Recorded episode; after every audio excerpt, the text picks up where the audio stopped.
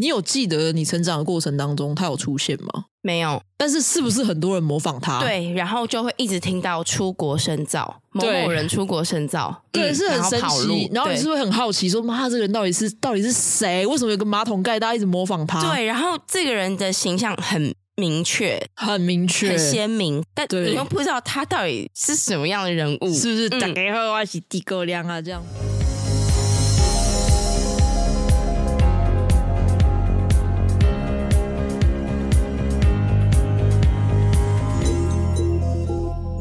欢迎收听《再不抬就悲剧》，我是 EC，我是 Quennel。今天我们来到猪哥亮的瓜天秀，猪哥亮的瓜天秀。好，先跟大家说，我确诊了，所以声音有点难听，是因为确诊难听吗？我平常是新店张惠妹，你要不要跟张惠妹道歉？梅姐，不好意思，祝你演唱会顺利。我真的觉得我们的听众很可怜啊！但是大家听到这个开场，应该知道我们这一集的主角是谁了吧？嗯、呃，因为上一集跟大家聊《神人之家》嘛，啊、呃，就讲到爸爸赌博的事情，我是不是 key 心 low 秒？那讲到赌博，我相信大家心中一定会出现一个 icon 的人物，就是我们刚刚说的那一位哈，猪哥亮朱大哥，秀场天王。没错，那诸葛亮应该可以说是宝要宝贵趣味啦哈，就是讲到签牌，大家一定想到他。那我这集想跟大家聊他，不是只是因为他爱赌，他其实对于台湾的演艺圈是一个算是一个非常重要的指标性人物啦，而且他对我来说很重要。我应该是因为他，我才开始喜欢看国片的，嗯、非常特别。怎么说？这就要讲起我的儿时记忆了，嗯、因为我其实是九零后嘛，所以我成长的过程当中，其实他已经在跑路了。你有记得你成长的过程当中他有出现吗？没有，但是是不是很多人模仿他？对，然后就会一直听到出国深造，某某人出国深造，对，是很神奇。然后你是不是很好奇说，说妈，这个人到底是到底是谁？为什么有个马桶盖，大家一直模仿他？对，然后这个人的形象很。明确，很明确，很鲜明，但你又不知道他到底是什么样的人物，是不是？大家好，我是猪哥亮啊，这样子。然后我那时候就，哦，对他真的超好奇的。然后我就在心里默默许一个愿哦，就是说我希望我有生之年一定要看到这个本尊哦。然后那个时候我记得是我十四岁那一年啊，就是二零零九，他终于复出了。嗯哼，哦，他那时候复出，我真的爽翻了。他那时候就开始主持那个。猪哥会社，你有看吗？我没有。万秀猪王，我有看他上康熙来了。因为我我其实觉得我看到他的时候，我是真的没有失望，就是他非常非常的就是草根。然后我觉得他的付出有一个很重要的意义，就是他把那种没落的秀场文化啊，还有那种很草根的文化带回给我们新一代的年轻人。嗯，你应该也多多少少你跟他不熟，嗯、但是你有因为他，我觉得是真的，因为他付出之后把这个东西。真正的带回观众的眼前，嗯嗯、因为老实说，因为我从小就是看康熙长大，嗯、那康熙其实也有访问过非常非常多秀场的一哥一姐，对，就像廖俊跟碰碰嘛，那我们就会知道说，哦，他好像是一个很风华的年代，可是没有人可以去真的完整的诠释，把这一套表演的模式带回来。没错，朱大哥的付出。真的就是原封不动的带回来这样子，嗯，而且还有一个重点就是，你不觉得他主演的贺岁片其实很明确的为我们台湾的这种贺岁片奠定了一种风格，嗯嗯嗯，然后我觉得让很多不愿意买票进电影院看电影的。长辈们因为诸葛亮的关系，尤其是长辈，对他们愿意进电影院看电影，可能也会是因为当时那个年代，他们必须就是得买票才能看到诸葛亮，又回到那个 时候？对，回到现在感觉有那种那种 feel，嗯，对啊，所以我觉得刚好年底了嘛，嗯、就是我们差不多要进入到贺岁片的档期了，那我觉得这一集很适合跟大家聊一下秀场文化，还有这个低歌量啊，加上最近什么季节？尾牙，对，我原本以为你会回答草莓季，我想说，他本来想说要呛你的，就是尾牙季，草莓季什么意思？因为最近 Who care 草莓啦，Who care 草莓雪花，我刚才有动怒，想说什么意思？对，就是最近真的就是尾牙季。那秀场文化这种热闹的氛围跟尾牙其实非常大，是。我觉得如果朱大哥还活着，他一定也是各种尾牙场跑不完，绝对是，绝对是。嗯，我们今天要进入节目之前，我有一个很好奇的，因为我本人是本省人，嗯，然后我又你又要在那边种族那个市场区隔，没有没有没有没有，我是想要跟您说哦，就是因为我非常热爱就是那种很台的文化，所以我其实对他我超有共鸣。你可以看得出来，我这一集很有热情吧？非常，好快乐。对，但是我想说，呃，您呢？就是因为毕竟您是一个外省家庭长大的小孩，嗯。然后，毕竟他听不太懂台语，大家应该有发现，嗯、所以你对朱大哥你是有共鸣。我只能说，朱大哥在天之灵应该会原谅我。他不要原谅你的意思。朱大哥海量啊，海量啊！因为我对朱大哥的印象，老实说，就是演艺圈的某某前辈。那也因为就是可能有提到家庭背景的关系。然后朱大哥的表演就是草根性很强，嗯、很 local，嗯嗯，然后他的主持都是以台语为主，嗯，所以对我而言，我必须老实跟各位观众朋友和朱大哥，您在天之灵，就是我必须老实说，这个东西离我有一点遥远，因为我我也是听不懂，嗯、但我还是认识朱大哥，原因是因为他这个在演艺圈的地位太高了，然后加上从小到大。好多人模仿他，真的、哦。我们时间管理大师 罗志祥，志祥吗？对，然后郭子乾、嗯、到后来的就是汉典，嗯嗯嗯，都会很常模仿他，所以我对他的一些招牌的标签其实不陌生。那再加上说，呃，诸葛亮本身有一些很明确的标签嘛，对，很常被拿出来，对，拿出来做，不管是开玩笑的梗啊，或者是节目上模仿的这个很明确的 icon。那这些标签有什么呢？签赌、对，出国深造，还有什么？谢金燕的爸爸，对，嗯嗯嗯，还有他很抢眼的外形，就是墨镜加上马桶盖，嗯，然后跟讲话的这个手势，嗯、大家现在脑中应该可以想到，对，就是手这样在在胸口前交叉，然后跟他讲话的口音，嗯，所以我觉得就是我认识他，但是我没有跟他很亲近，嗯，还是可能我跟小燕姐比较熟。小燕姐可以啊，讲国语的你可以。我喜欢小燕姐，嗯，是。嗯、那秀场文化印象，我也觉得就是，嗯，就是歌手在前面唱歌，后面伴舞，就是还是没有太多共鸣。对，没有共鸣。那可能有问我一个问题，是说我有没有在游览车上看过诸葛亮的录影带？你有看过这种吗？不是，你在游览车上绝对就是看迪士尼的卡通啊！我跟你讲，真的是不食人间烟火啦！你就不食人间烟火？好，对不起，朱大哥，对不起。那我问你是什么时候坐游览车？就是校外教学啊！No，我说游览车是什么时候会放诸葛亮这种录影带？你想要讲的是进香团这种吗？不是，不用到进香团这么 local，、嗯、就是那种一日团，就长辈团。你是不是没有跟爸爸妈，就是那种长辈团？我有，因为我爸的朋友也是外省人哦。他们在车上就是会放那种卡拉 OK，嗯，然后就开始唱什么舞女啊，含泪、嗯、跳恰恰。然后他们唱完之后开始放低歌亮的歌听秀，我还是要为自己扳回一点那个颜面，就是舞女是我的主打歌。要不要下来一首？你要不要唱一首？先不用。对，这一集太对不起听众了，对不起。我们继续往下讲，给大家一点知性的东西。好了，那我们接下来想要跟大家开始介绍秀场文化。嗯哼，那讲到朱大哥，我们聊到这个秀场文化，我相信大家多多少少有听一些访谈节目上有讲。但我想先问你一个问题，你知道在秀场文化兴起之前，我们流行的是什么吗？好难的问题哦，是不是很难？是不是喝茶？去某某个地方喝茶，然后聊天，听人家唱歌？你很时尚，但那更早之前，我没有打算讲那一趴，因为我有看到这个资料。呃，EC 讲那个是更早之前，嗯嗯嗯，就是国民政府撤退来台的时候，那个时候，因为我们确实真的经济有限了。嗯然后那些外省老兵会不会思乡？嗯、会嘛？他就去银桥那边来听一首。对，毕竟我的路数是比较外省老兵的路数。对对对对，就听一首，然后可能一杯茶，可能五角多少，然后就有歌手在上面唱歌。嗯、那是等于是最早最早，你说秀场听歌这种雏形。嗯，然后到后来就变成什么？就是我刚刚要跟你讲，就是歌舞团。嗯嗯嗯嗯。四零五零这个年代的时候，流行的是歌舞团。你有听过哦喵寡妇团吗？就是黑猫歌舞团。我有文英阿姨，对对不对？呃，你们有去那种团康课有没有？嗯，团康课小时候一定会上过那种大腿舞，你知道大腿舞吗？嗯噔噔噔噔噔噔噔噔噔噔，我们自己那个唱歌的 成分会不会太多？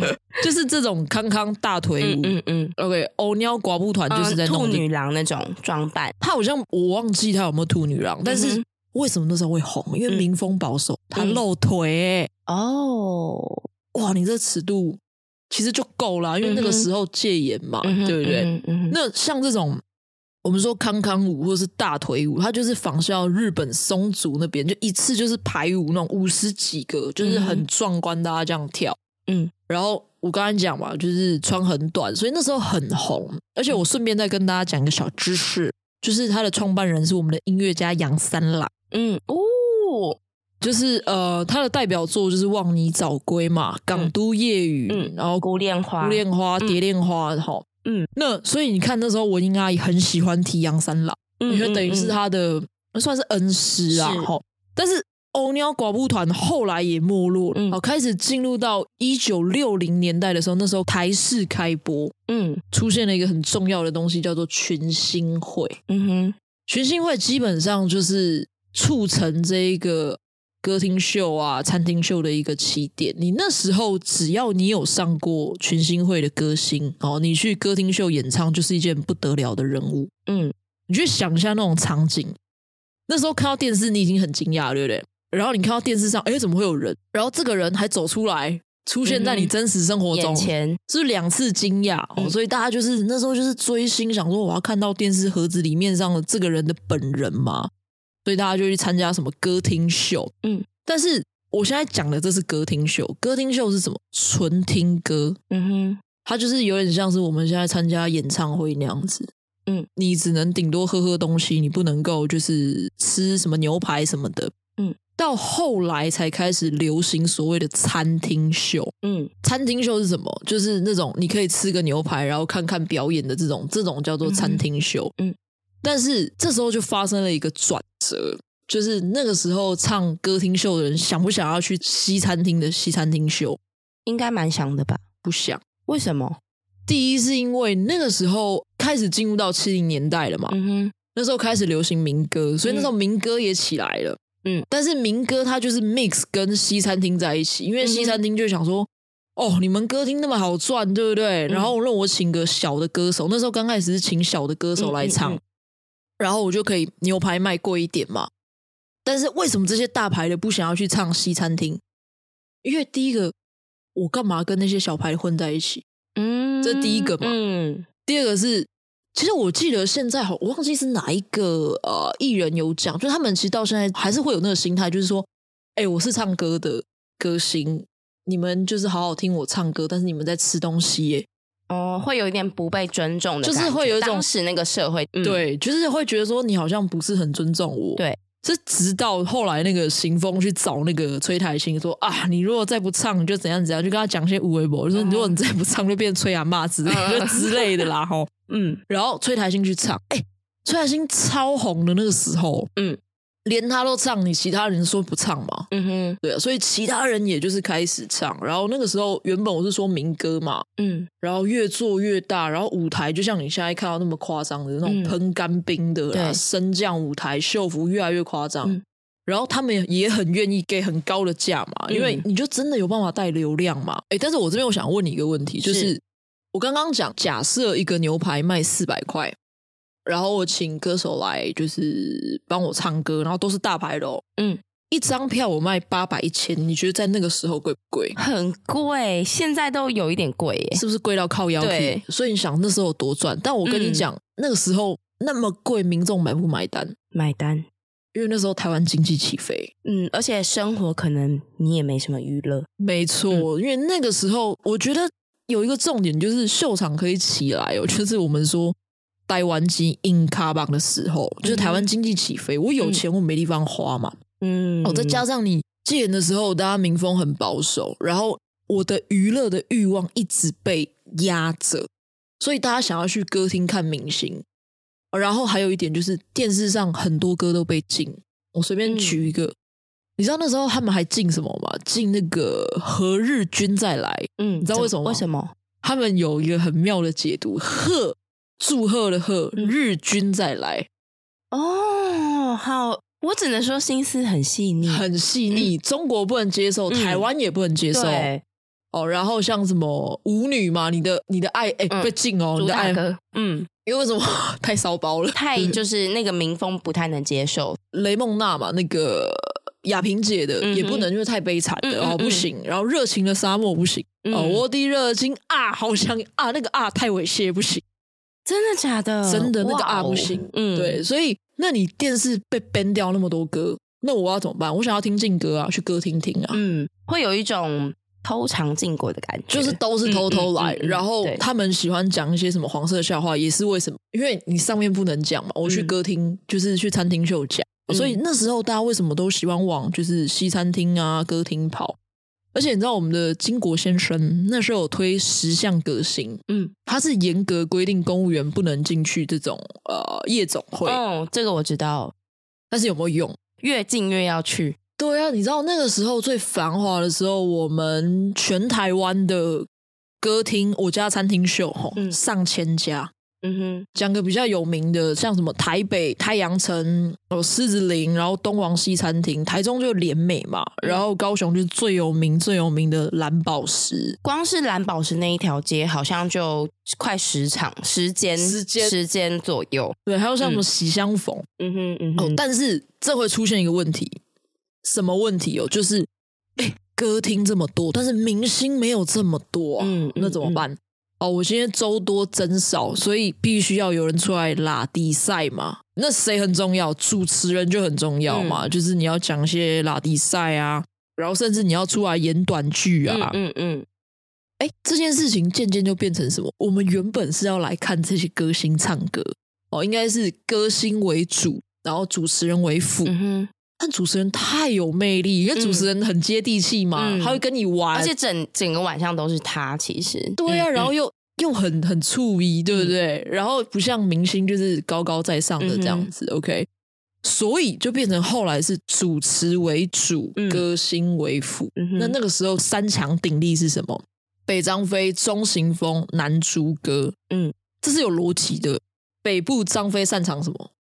国语。嗯，嗯然后。行风就是双声道嘛，对，国语也可以，台语也可以，可以。嗯，那南部就不用说，就是我们的地哥亮啊，嗯，哦，那讲到地哥亮，我们接下来要跟大家介绍一下地哥亮是怎么红起来的。好，地哥亮其实他出生就是在高雄，就是在南部了，啊、然后从小非常非常的有演艺天分。嗯、那我查到一个资料是，好像有一次他小学的时候做错事。嗯，他就跟老师说，他想要上台表演，有一种就是用他的表演来换那个惩罚这样子，嗯、然后结果真的逗得班上哄堂大笑，嗯、他就免了很多次的处罚，他就是这种程度。那他在十四岁的时候就离开了高雄这个地方，然后加入了一个叫做新剧团的团体，嗯、演戏的团体，然后拜了一个叫做林松烟的前辈为师傅。嗯嗯嗯。那他十七岁的时候就开始跟着这个呃新剧团到各地表演。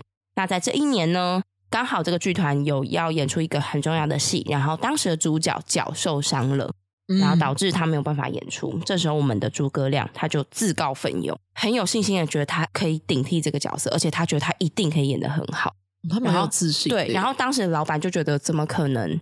你是哪一个咖啊？你怎么可能？但是他非常非常的斩钉截铁，就是觉得一定是我。如果我表演不好，你直接把我开除没关系。然后就在大家一片不看好之下呢，我们的朱大哥表现优异，让剧团的老板对他也是赞不，就是觉得诶，他真的很厉害，有两把刷子。嗯，没错。那在这一次的登台成功之后，他也会觉得说，他不想要再担任幕后工作人员了。嗯，毕竟他的表演天分跟表演欲是这么的。强烈的，嗯，那在经由他的师傅就是林松燕的介绍之后呢，他就又到了另外一个新的剧团、新的成立的地方，然后他成为了编剧跟演员。嗯嗯嗯。那我觉得朱大哥好像都会是用这种顶替代打的方式 红的，你有没有觉得？因为他真正走红的时间是在他三十一岁的时候。嗯，然后他其实当时他也有担任一些戏剧节目的演出，也有演一些丑角等等的。那先讲诸葛亮这个名字怎么来的呢？是因为他扮演就是廖天丁戏剧中的这个角色叫诸葛亮，所以他从此之后就叫诸葛亮。嗯嗯嗯。那也因为这部戏的关系，他也认识了张帝，然后因为张帝的引荐，嗯、他就也认识了杨登魁这个老板。然后杨登魁是蓝宝石大歌厅的的老板嘛。嗯嗯。那他加入了蓝蓝宝石之后，他就担任了就是这个秀场的导演跟编剧。那就是有一天好巧不巧，当时的当家主持人。费真灵 也是不克出席，然后我们朱大哥也是觉得好，我去代打。嗯，然后他一上台，哇，整个就是效果十足，马上就签约，就是签了一季的合约。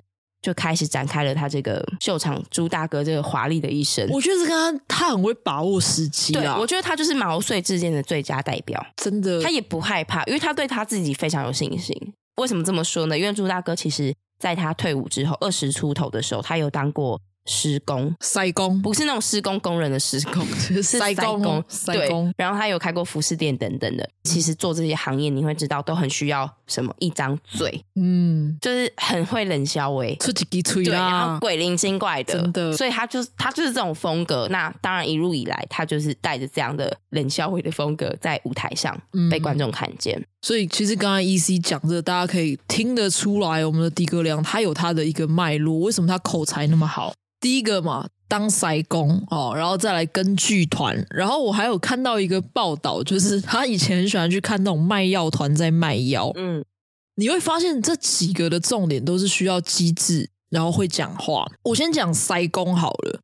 其实塞工没有那么容易，塞工你要很会讲台语的对联呢。嗯，因为神明是不讲白话文。我觉得大家可以直接参考一个人，就是花甲的爸爸蔡正南大哥演的那个角色。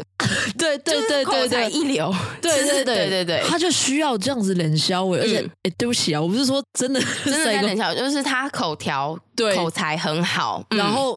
要讲文言文，嗯嗯，然后讲很多的俗语，那你剧团根本不用讲嘛，就是说学逗唱你都要会，嗯嗯，然后再来，我觉得我最有兴趣的就是卖药团，你有没有看过卖药团？我有看过全民大闷锅的，好像有什么仿表演之类的。我跟你讲，卖药团超好笑的，我知道心情不好，我觉得你要不要分享一下？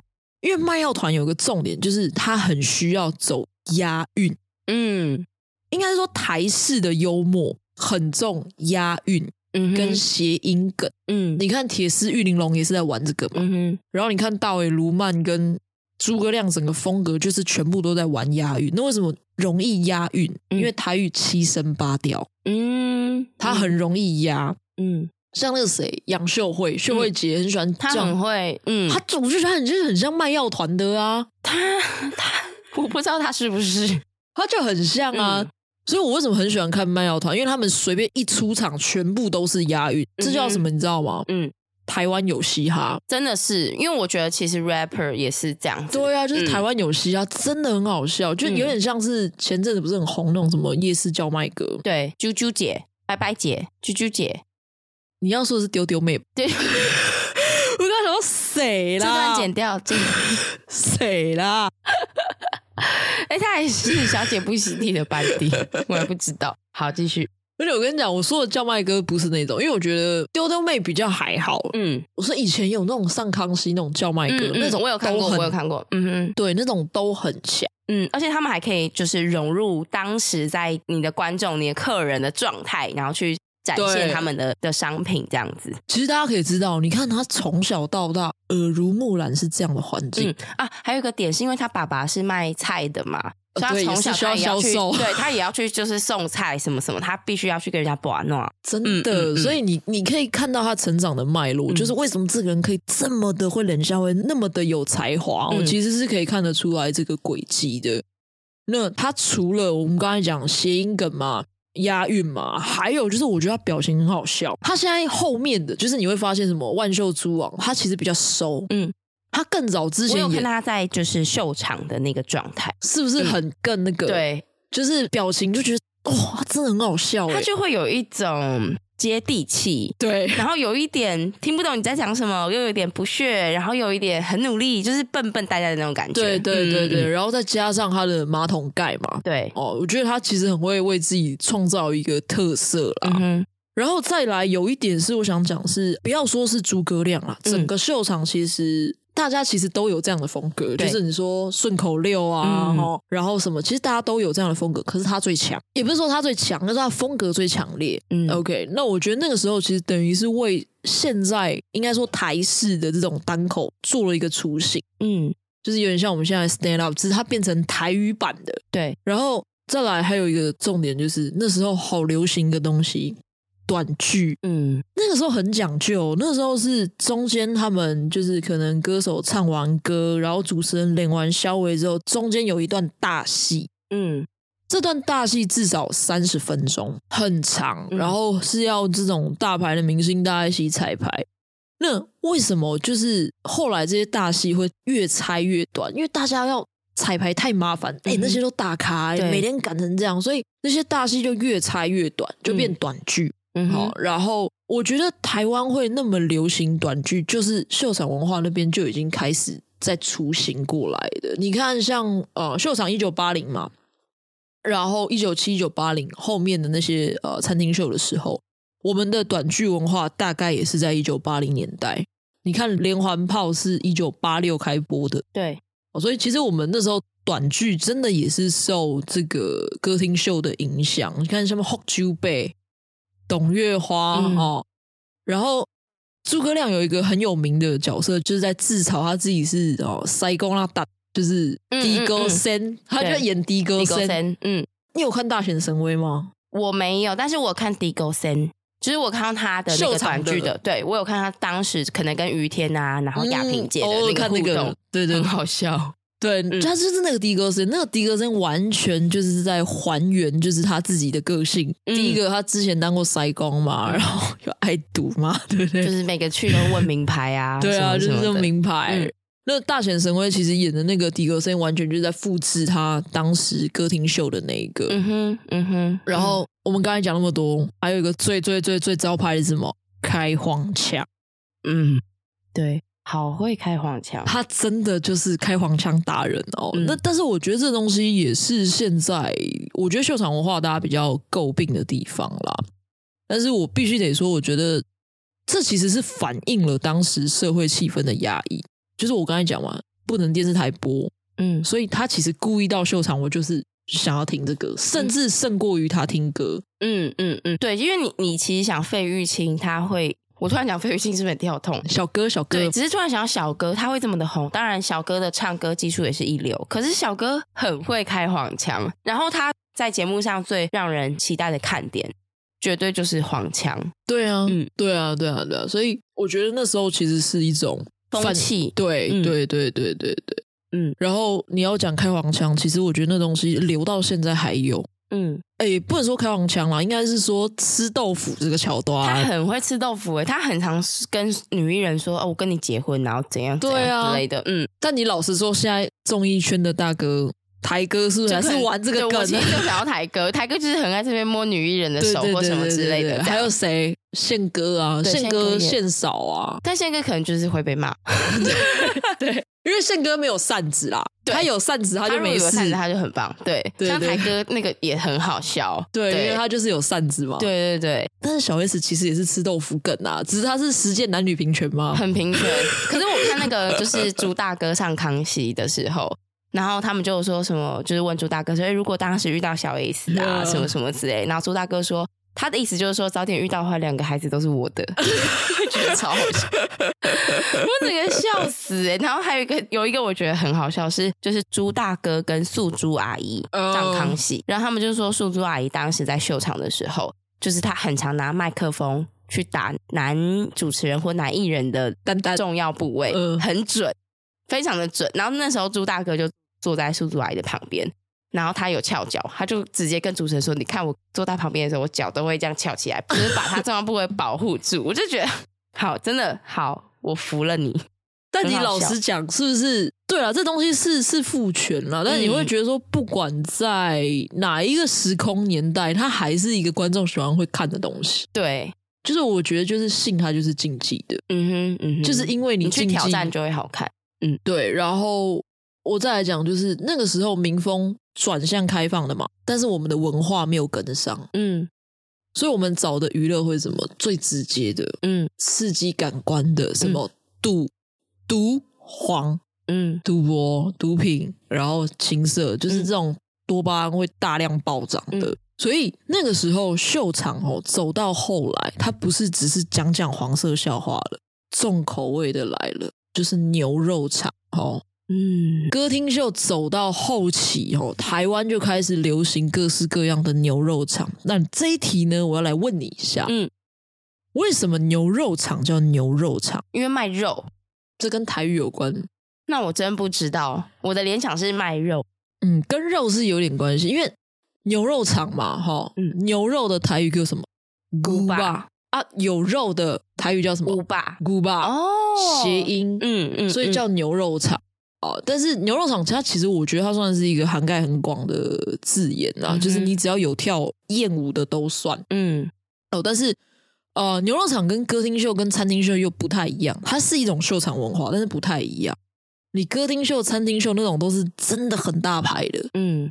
但是有一些可能发展没有很好，或者是比较过气的，他、嗯、可能就会到牛肉场。嗯，那我觉得牛肉场算是一个现在听起来会觉得它是有一点怎么讲，有点残忍的东西。嗯、我讲几个，就是，但是我要先讲，就是不一定每一个牛肉场都会拖到三点全露。嗯哼，有些底线它可能就是泳装，或是主秀它很红，主秀不用脱。嗯，然后旁边的舞裙或者是前面的副秀脱。嗯。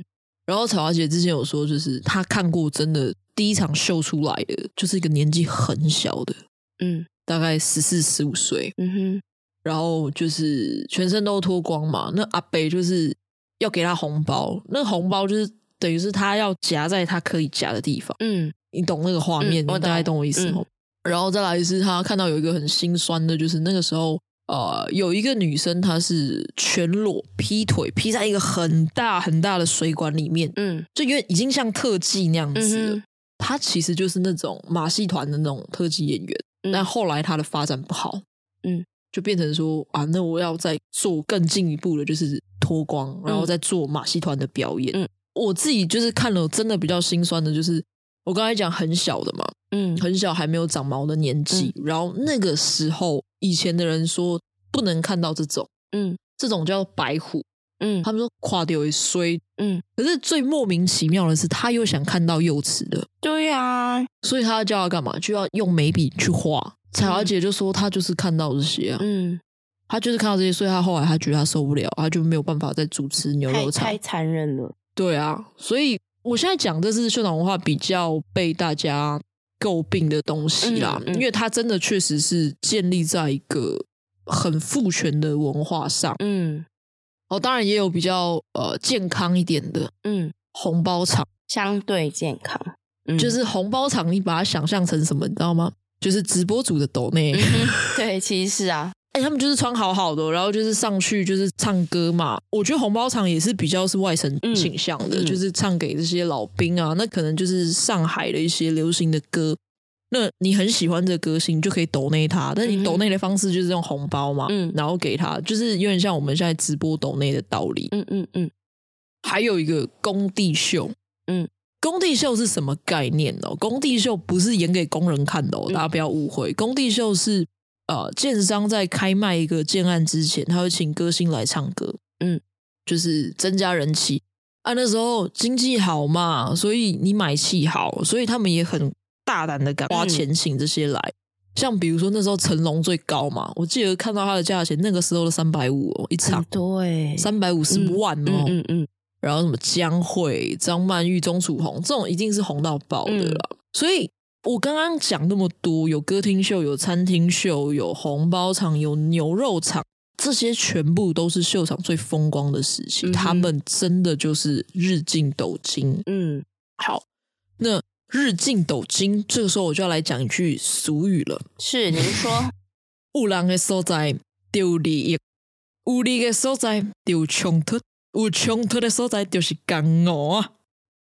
这样，那你再用中文讲一次。好了，跟大家讲一下，就是。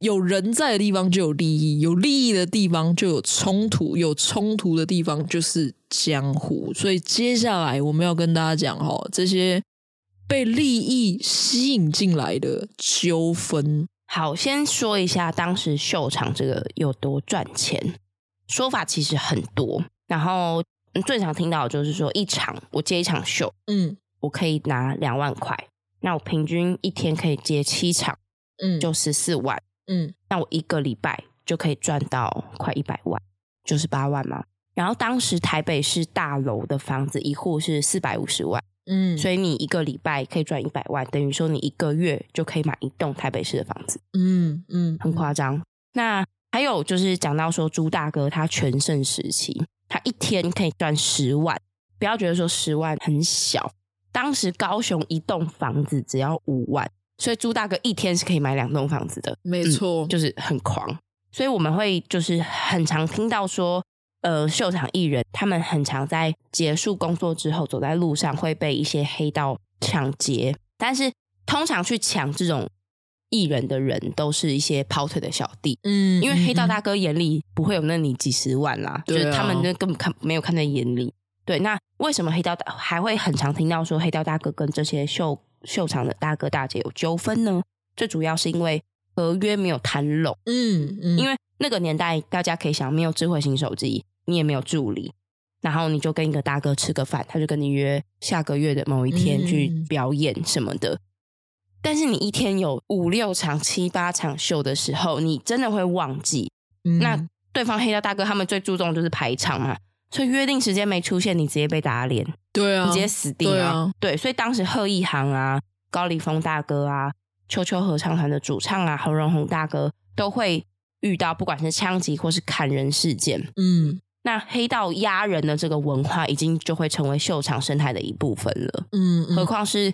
我们今天讨论的朱大哥，他这么的叱咤风云，加上他有又有一些赌债的部分，所以黑道是一定会找上他的。那还有一个想要跟大家分享是，黑道会进入秀场的呃一个原因，是因为抢人嘛。嗯，因为我们就会，我们很常很多黑道会直接去管辖某某某歌厅。嗯，那这个歌厅生意好不好，对我而言就会是我吃饭的饭碗。嗯嗯嗯嗯嗯嗯。最知名的就是白冰冰，冰冰姐，她也有分享到。她是因为抢人事件，所以她有一次就是一下戏之后，她就遇到了六个壮汉在堵她。嗯、那冰冰姐其实非常矮小，然后六个也高大的小男生，对啊，然后结果就是打的全身是伤，然后住院两个月这样子。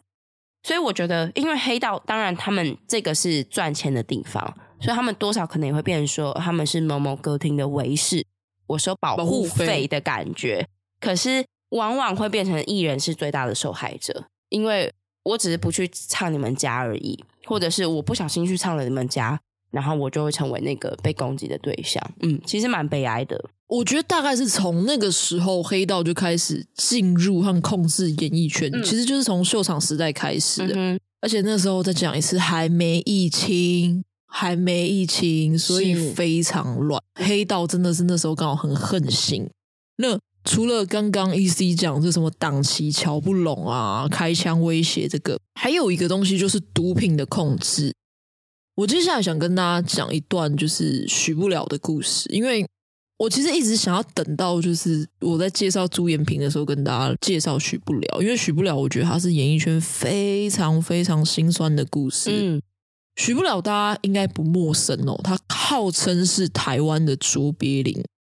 但是他从小他家境就是不好，那他那时候连亲生父母都把他送养了哦，所以他是跟着养父去卖艺谋生。嗯哼，学的是什么？就是杂耍、特技这些。那他跟狄格良红起来的契机很像哦，就是有一次凤飞飞在那个蓝宝石，你看也是蓝宝石大歌厅作秀的时候，刚好有一个舞群不小心不能上场。嗯改成他代打，好，然后就是广受好评，深受肯定，所以他就开始进入演艺圈，然后又遇到了他的伯乐，也就是朱延平，请他来演这个成名作，就是小丑。其实他一生真的很像小丑，真的。你看小丑一出来之后，票房开红盘嘛，然后那时候还什么许不了旋风哦，红遍大街小巷。那个时候他的片酬涨到两百六十万台币哦。然后作秀价嘛，一场也是三十万。你刚刚说朱大哥多少？十万，十万，他是三十万，嗯嗯、所以他也是从秀场起家的。那就是因为这样啊，他被黑道盯上啊，想把他当成什么摇钱树啊！我靠，这人那么会赚哈，他们就一天到晚拿着枪压着他哈，到处要让他去作秀。那更想要方便的控制他，让他去打那个吗啡，让他染上毒瘾。啊，毒这个东西，你一染上你就不好戒了。嗯，一针他卖他两万，那个时候一针两万哦。嗯，然后他的毒瘾就越来越严重了嘛，痛到不行。我也不可能 always 这样狂打，我还要拍戏，我戏那么多，他痛到他要去医院去打止痛针。然后他说那个时候身边人看到太夸张，他一天就打两百多针，一天打两百多针。他说：“哇，看到他那个身上全部都是针孔啊，然后还会流脓出来，因为太痛会流脓出来。”但是黑道有没有放过他？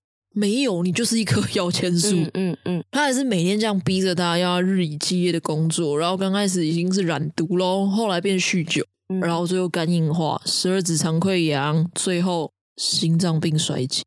他离开的时候才三十四岁，嗯，我觉得他的故事真的是，你看他那时候那么辛苦，然后好不容易红起来了，红起来也是一个噩梦，嗯，大家知道他的艺名叫什么吗？许不了吧，台语叫抠尾料，嗯，抠尾料的意思就是台语的谐音叫做苦不完，嗯，所以他的一生其实就是这样子，非常非常的。令人心疼啊！所以大家看，就是秀场这些明星，感觉要赚钱赚很快，但是他承担的风险跟压力很大，嗯。然后还有一个重点就是赌博很容易出现嘛，嗯。哦，就是我要等秀的空窗期的时候，赢赢波代记嘛，来摸个两圈，来赌一下，嗯。我记得有一个呃，之前秀场大哥有分享啊，他说一次就是赌掉好几百万，像高凌风，对，有一次赌八百万，很扯。真的很扯，嗯、就是，但是我也不是说每一个秀场的大哥都爱赌啦，因为这是你自己的选择啦、嗯。但我觉得那个时候的环境也确实会让你不得不从事这样子的娱乐活动，没，因为你钱来得快去得快，然后大家把你当成娱乐之余，你要去哪里找消遣？嗯，对啊，就是你已经是娱乐本人了。嗯、真的讲真的是这样。然后我听起来那个秀场的环境没有很好，嗯，他们每天都在赶场，没错。我我还是一个作为一个人，还是需要刺激，没错。所以我觉得也不能怪他们，对了，沉迷赌博这件事情，当然就是有伤害到家人的事情，还是不该做。嗯嗯嗯嗯、只是说你会了解背后那个原因，有的时候是因为在浪头上嘛，你不得不这样做这样的事情。嗯，而且我觉得再来是因为。第一个就是你刚才讲嘛，来得快嘛，所以你不珍惜，嗯，然后再来，其实我觉得到现在，我觉得演艺人员都没有安全感，嗯哼，因为他们的周期就是很短，对啊，所以诸葛亮那时候说什么？他说：“你就让我赢一次嘛，你让我赢一次，我就可以收山，我不用做了，每天那么辛苦。”他确实赚很多，可是他也想要拿更多之后，他就可以收山了，嗯，哦，因为你可能一个浪潮过了，哦，我就被淘汰了，那。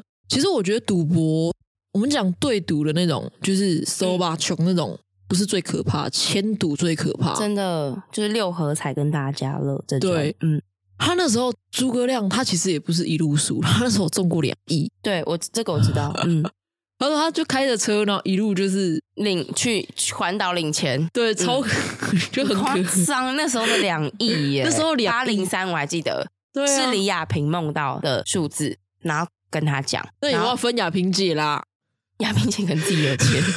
你看，然后后来他输多少？六亿多。嗯，对啊，所以他后来才出国深造。那其实他出国深造的时候，其实秀场也渐渐的差不多了啦。因为后来其实出现了一个东西叫做录影带哦，就 VHS 这种录影带，就是我们在游览车看到的这个的哥亮高天下秀。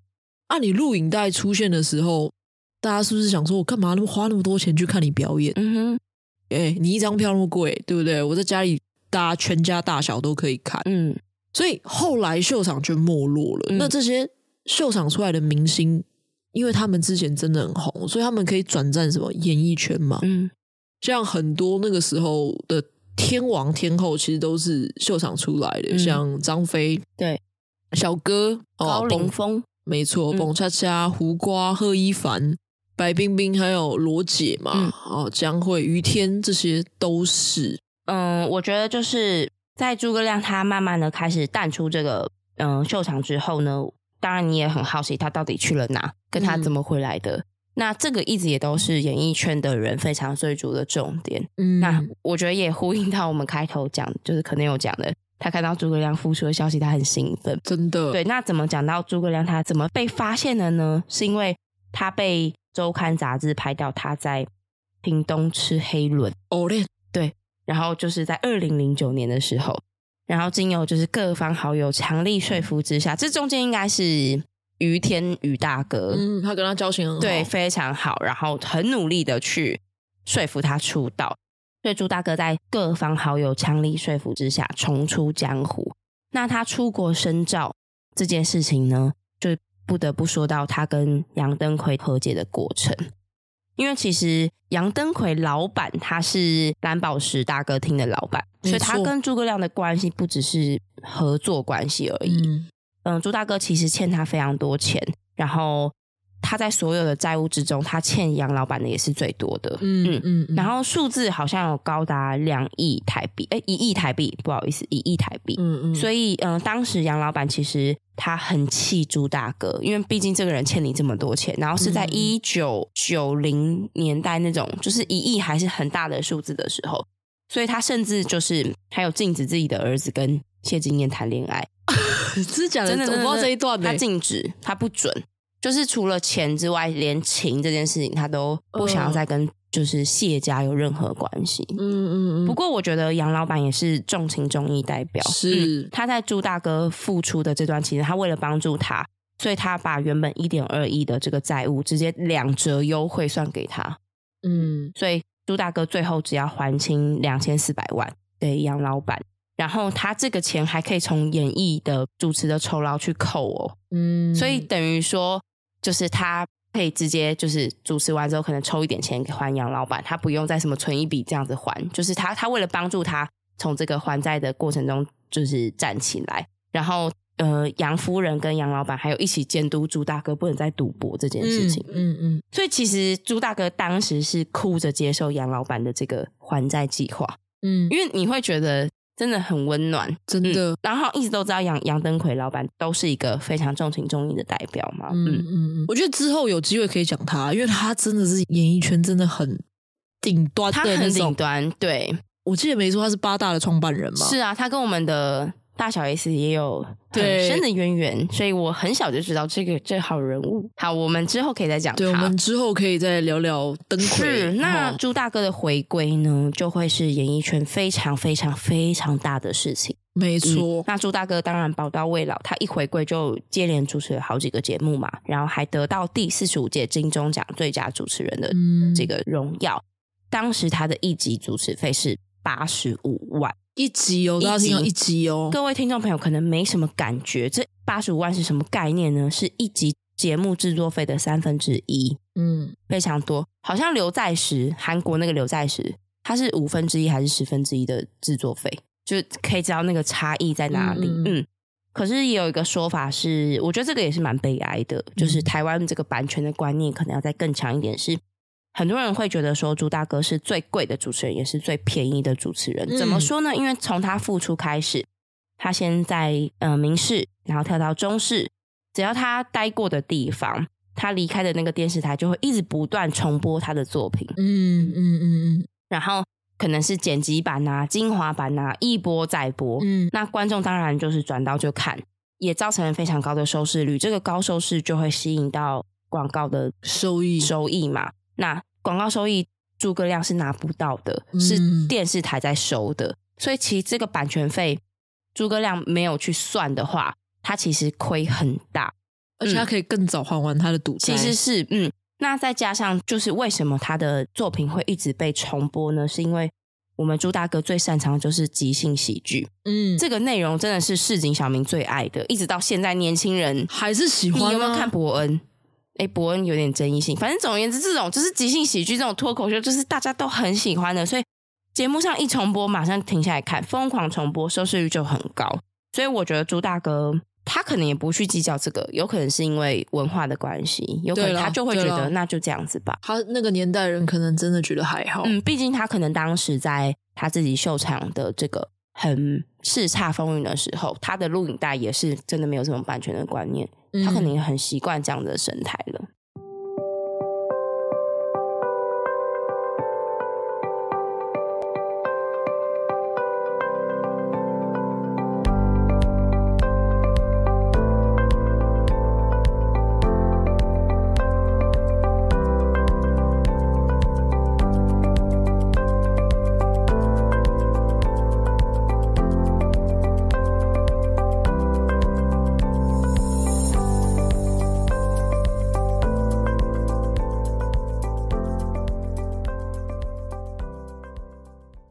另外，除了节目之外，我们朱大哥当然还有另外的演艺巅峰，没错，那就是什么贺岁片。片嗯哼，我真的觉得朱大哥真的很屌的原因，是因为他其实为台湾的贺岁片找到一个很鲜明的风格嘛。嗯，我刚刚其实有讲啊，其实我们一直以来贺岁片出的，比如说就是国片的，有亲情的。有爱情的，像《海角七号》，嗯，但你是不是就觉得贺岁档期出的国片，嗯，你不会觉得它贺岁片，它就是那种很明确那种贺岁片的感觉？对对对对对。嗯、然后《艋舺》，我觉得它算是有淡淡的开始在形塑那种贺岁片的样子啊。嗯嗯，嗯，就是我讲一个明确的感觉是，例如说像国外的电影。嗯圣诞节就会出那种，就是那种很圣诞节感的，对，没错，因为他们要过年了，他们就会出这种。可是台湾可能就比较少一点这种氛围的感觉。中国也很明显啊，中国也很明显，没错，嗯。然后像我们就是没有。那我觉得最明显的时候是什么？就是朱大哥的嘛，对不对？嗯、你看像大尾鲈鳗，嗯，我讲真的，我觉得不夸张，是我看完大尾鲈鳗的时候，我真的是看见曙光哦，因为。我觉得这种朱式风格好明确的跟我们贺岁片的风格对齐之后，我觉得它还对齐一种东西叫台湾道地的文化元素。嗯，然后你看像大稻埕，嗯，大吊哥，嗯，大吊哥也是在呛他自己嘛，对对，对。然后还有什么？还有那个鸡排英雄，嗯，就是你会发现这些东西。你这边讲他没水准或干嘛的，但他背后藏的全部都是台湾元素的东西。嗯、你看卖药嘛，嗯、夜市嘛，嗯、哦，然后大稻埕就是对啊，历史、嗯、这些都是。但是我觉得自从他去世以后，我觉得你不觉得看贺岁片就觉得少了一点什么吗？你说的没错，会有一点寂寞。对啊，所以你不觉得呃？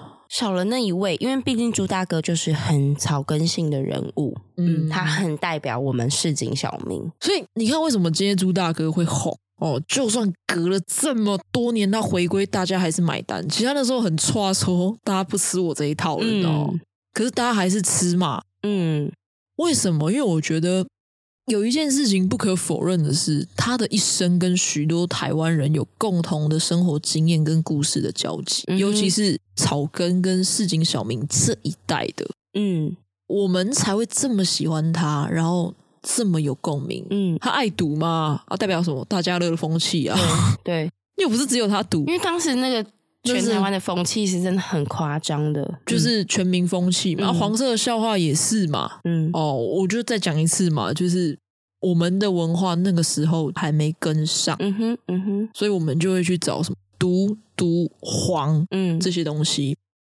然后，呃，我想要这边讲一点，就是关于大家一直在那边干掉什么低俗啊，什么什么什么什么的。嗯、因为其实我最近在，我其实一直在思考这件事情。我觉得高雅跟低俗重点就是它的差别的重点在有没有转化，嗯哼，跟题材没关系。我觉得大家不要一直觉得说我拿性啊，我拿死啊，我拿塞流啊，很喜欢讲塞流嘛，哈，这些元素去做任何的发挥，你就是没水准哦，你开这玩笑你就烂呐，哈。我不知道大家有没有发现，就是很伟大的艺术家都很喜欢拿这些题材。嗯，我想跟大家谈一件事情，就是笑话的本质都是危险。你就是挑战禁忌嘛？嗯，那这些都是禁忌啊！嗯、哦，死亡、性、犯罪、政治，那时候只是不敢开政治的玩笑啊，嗯、那时候还没这个种。那艺术呢？艺术也是嘛？你看像那个什么惠田承的作品哦，它的主题不是性就是死亡就战争、嗯、啊，你会说它很低俗吗？嗯嗯嗯、所以就像我以前在学艺术或设计的时候，为什么有些会被认为是低俗，有些就是高级？你看像那个什么。唐顿庄园那种英式幽默，你就觉得哇哇好高级哦！你现在讲得出“唐顿庄园”四个字，你让我好惊讶哦！为什么感觉我不会看英国的？对不对？没错，我好震惊哦！因为有一阵子我在研究英式幽默了，那秀场你就觉得很低级，嗯，所以我觉得重点在有没有转化。其实我们就我刚才讲嘛，就是我在学习艺术的时候，老师也一直在提醒嘛，你要转化，你要沉淀，你回应需求的时候不能很直接嘛。那幽默也是哦。我们说笑话有分纯粹型的笑话跟封闭型的笑话。嗯，封闭型的笑话就是它有经过转化，我塞了一个梗，你必须转好几个弯，你才可以解惑，你才觉得好笑。那纯粹型笑话呢，就是今天一个很正经的场合，你放了一个屁，我不用转化，你就觉得好笑。嗯嗯，他直接讲赛，直接讲溜，对，你就觉得哇，好直接哦。嗯，那你就会觉得那就是纯粹型的笑话。嗯，但是艺术家通常不是这样嘛，他会转化。我为什么故意要讲这一段给你们听？重点不是我想要告诉你们，幽默有分高低级哈，只要没有转化或沉淀的东西，就是低级；有转化的，就是高雅。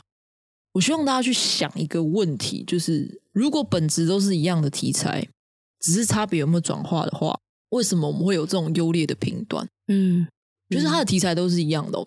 因为我一直在想，我为什么那么喜欢就是草根性的人，一样的逻辑，你去想一样的逻辑，你有发现高知识水平的人讲话很常弯好几个意思？嗯哼，对，他有转化。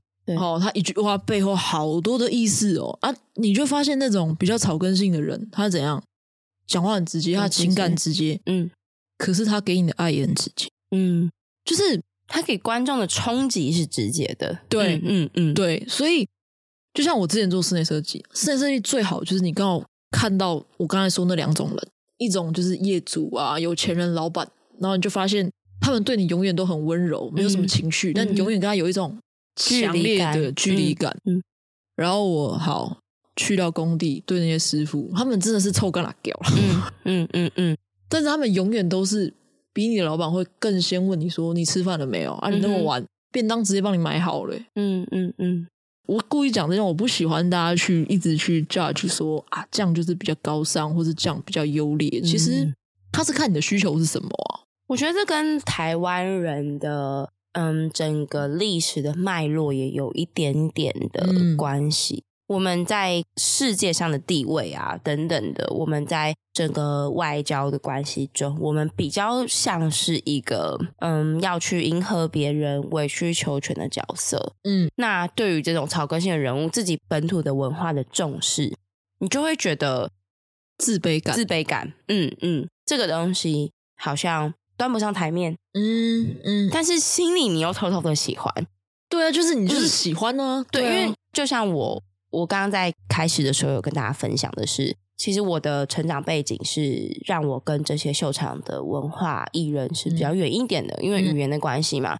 但是这些秀场艺人他们上康熙的时候，我都觉得超好笑啊，是不是觉得自己跟他很熟？对啊，然后就像什么素珠阿姨，是笑死我诶，真的啊，这些人怎么可以这么可爱？嗯嗯，然后就像你讲那个笑点是很直接的，嗯，他们可以把你最心底、最内心的话讲出来，没错。所以就像可能有讲的，就是我们不要再去评断说优劣的部分。当然，如果你觉得你身为女性，可能他们的笑话你被侵犯，这个当然是我们要就是尊重女性的角色，或是男性的角色，但是该去。赞扬的地方，嗯，还是要大力的去拥抱他。对啊，对啊，对啊。然后，呃，也也快要最后了嘛。我我觉得，老实说，我也不是觉得迪哥亮瓦喝球啦。嗯、我觉得我对他就是一种情怀啦。嗯、就像我跟你说，我对铁丝玉玲珑也是一种情怀。对。那我想跟大家讲，为什么我对他会有那种情怀？我不知道你跟我是差不多这年纪的人，你有没有那个情怀哦？除了我刚才讲，就是他是台湾那个时代人的交集以外，我觉得。我就是觉得我可以在他身上找到我爸妈跟我阿嬷活过的那个痕迹，就是你知道，它就代表了一种文化跟。这句话讲的还真好，我是讲真的，因为你知道为什么我会喜欢历史？嗯，其实我那时候开始喜欢历史的时候，是我念大江大海的时候，嗯，然后那个时候我就是在客厅看，然后他讲国共内战的那些事情嘛，因为你知道爸妈年纪就比较大，所以我就一边看一边问。那是我第一次，就是知道他们的过去，嗯，嗯，然后因为你其实知道我们家就是非常的 close 嘛，你会觉得你是生活上跟他 close，他一天到晚爱你、照顾你，你们是生活很紧密，可是你们还是隔了一种，就是疏默，他对你很了解，嗯，可是你对他的过去不了解，嗯，而且感觉他们会有一点不想要去谈这段过去的感觉，对，嗯，对对对。我就是自从那一次之后，我就觉得，原来你要跟一个人真正的有那种理解或是亲密感，嗯，你需要知道他的过去，嗯，那对我来说最简单的方式，如果你不愿意谈，我找历史喽，嗯哼，所以我那时候看到诸葛亮，我就是觉得说，这个人就代表了一个时代，他就是一本活的，你知道吗？嗯，他是，就是一个活的，就是那种嗯，应该说秀场文化史嘛。我我觉得啦，我当然我很喜欢在频道里面讲历史。那你透过这东西，你会更了解为什么他们会有那样的思维。嗯嗯嗯，那他们为什么会选择过现在这样子的生活？对啊，所以、嗯、哇，他那时候死的时候，我真的超级难过。你有哭吗？我有哭哦。你知道，我、嗯、我现在讲谁好像都不方便。就是某个艺人，大家觉得非常的值得落泪的时候，嗯、他我是没哭的。嗯哼，但迪格良我真的哭了。嗯，情感不太一样。不一样，嗯、因为你有太多的回忆是跟阿妈一起看《迪格亮的瓜天秀》的，嗯，所以就，就是有点勾起你当时那个跟阿妈一起的那个对，嗯、所以我觉得他真的是代表了一个时代，然后我觉得他的离开好像真的是，好像是我们真的彻底的告别了。秀场的这个时代，对，但是秀场的东西，它还是留下了很多东西哦。对啊，哦、对啊，真的，嗯，大哥大姐吧，嗯，没错。对对，然后我刚才讲的短剧文化、连环炮这些谐音梗哦，黄色梗的话，我不予置评，好不好？就是黄色梗，我们就对啊，我觉得就是那个就留给大家吧，大家自己对啊。然后讲那个早期脱口秀的雏形嘛，所以它其实是一直潜移默化的在持续影响整个我们台湾的演艺圈。嗯哼，你现在还有看到什么超级夜总会吗？有啊，我我偶尔会转到，那个就是秀场，那个还是留下来。嗯，对啊，对啊，嗯嗯，对啊。但是你说我要找到什么正面的意义，我老实讲，我觉得其实很难了。我自己本身对我来说是情怀，嗯，然后比较多。娱乐的重点，我觉得就是陪伴，嗯。反而我我有找到一些。好，你找到了什么？可能我自己从小是追星族，嗯嗯嗯，然后我追星的对象都是地下乐团。好，跟大家分享，就是我当初看苏打绿的时候，一张票是三百块，嗯，然后好像还有那种买四送一哦，嗯嗯嗯，你们可以想象苏打绿吗？然后当时我们是在乐沃的那个就是 live house 那个地下室，然后我去看了两场，然后一场的嘉宾是五百，嗯。一场的嘉宾是毕丽姐，嗯，一场演唱会的票才三百块，够不够超值？甚至买四送一哦，怎么可能？是不是很快乐？